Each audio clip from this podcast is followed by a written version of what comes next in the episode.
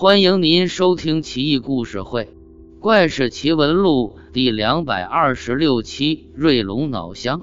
天宝末年，交趾即今越南进贡龙脑，像蝉蚕一样。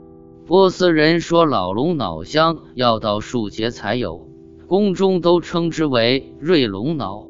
唐玄宗就给了杨贵妃十枚，香气通彻，隔十几步都能闻到。一年夏天，唐玄宗和亲王下棋，贺怀志在旁弹奏琵琶，杨贵妃则观战。皇上眼看要输几个子，杨贵妃抱着康居国进宫的小狗，正逗着玩，小狗上了棋盘，搅乱了棋局。皇上很高兴，可以赖账不认输了。这时一阵风吹过，杨贵妃的纱巾被吹走。恰巧落在贺怀志的头巾上，过了一会才掉在地上。